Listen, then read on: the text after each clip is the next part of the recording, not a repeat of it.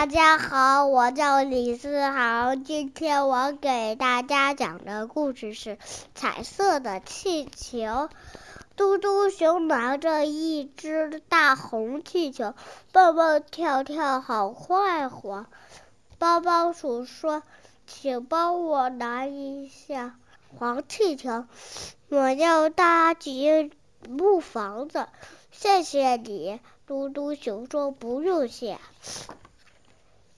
小红淘淘说：“请帮我拿一下蓝气球，我要真花。”谢谢你，嘟嘟熊说：“不用谢。”小猪肥肥说：“请帮我拿一下紫气球，我要去看书。”谢谢你，嘟嘟熊说：“不用谢。”毛毛球说：“请帮我拿一下绿气球，我要荡秋千。”谢谢你，嘟嘟熊说：“不用谢。”呼，一阵大风刮来，气球往天上飞，把嘟嘟熊也带起来了。